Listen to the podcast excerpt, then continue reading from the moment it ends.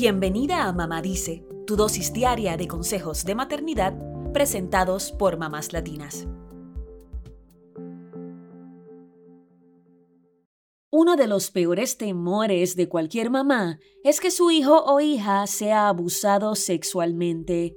Y lo peor es que si llegara a ocurrir, podríamos no darnos cuenta inmediatamente para poner freno a la situación. Por eso queremos contarte cuáles son las señales de que algo así podría estar ocurriendo, para que estés atenta a estas red flags y actúes a tiempo. Antes que todo, es importante aclarar que una sola de estas señales podría no significar nada. Es más, hay otras situaciones por las que atraviesan los niños que podrían generar este tipo de comportamientos, como el divorcio de los papás, problemas en la escuela o con amigos, la muerte de un familiar o una mascota, u otros eventos que puedan resultarles traumáticos. Pero si ves varias de estas señales, podría ser momento de comenzar a hacer preguntas o de buscar ayuda de un profesional. Ahora sí, estas son las señales a las que debes estar alerta. Si tu niño es pequeñito, presta atención a. Número 1. Si comienza a portarse como si fuese aún más pequeño, como volver a mojar la cama si ya no lo hacía o si se chupa el pulgar. Este comportamiento se conoce como regresión infantil y suele ser una respuesta psicológica a alguna situación traumática. Número 2. Si tiene nuevas palabras para nombrar a sus partes privadas.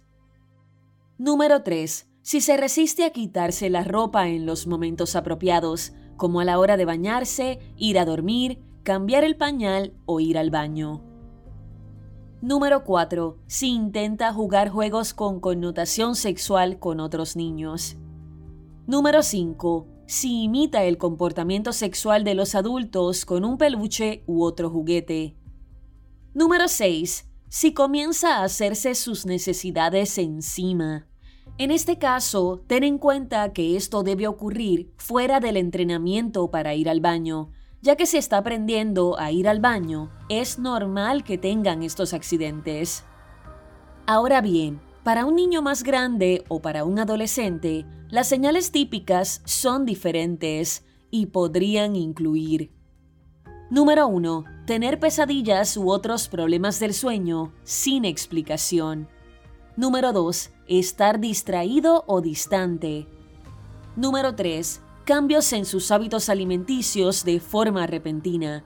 Podría ser que se rehúse a comer, que su apetito desaparezca o se incremente drásticamente o que simplemente tenga problemas para tragar. Número 4. Cambios drásticos de humor Número 5. Si deja pequeñas pistas que lleven a discusiones sobre temas sexuales.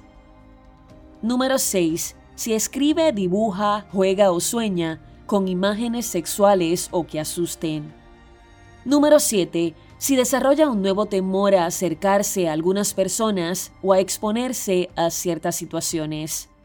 Número 8. Si no quiere hablar sobre un secreto que comparte con un adulto o con un niño más grande que él. Número 9. Si de repente tiene dinero, juguetes nuevos y otros obsequios sin explicación. Número 10. Si se siente repulsivo, sucio o malo.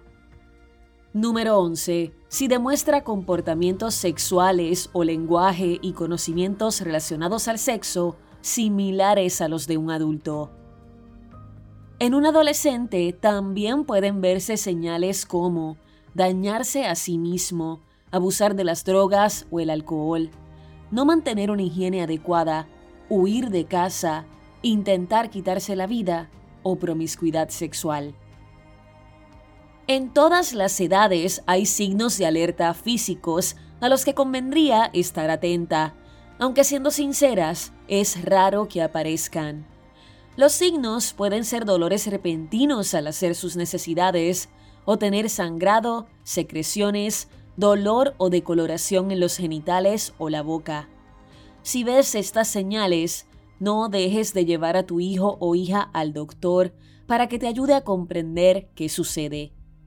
Más allá de las señales, si sospechas algo, sé cautelosa y bríndale a tu hijo la atención profesional que necesita, aunque no tengas la confirmación ni la prueba de que algo ocurrió.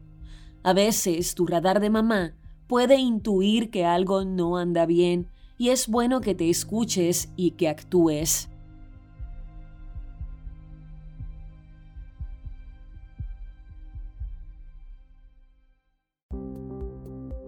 Eso es todo por hoy. Acompáñanos mañana con más consejitos aquí en Mamá Dice y síguenos en mamáslatinas.com, Mamás Latinas en Instagram y Facebook y Mamás Latinas USA en Twitter.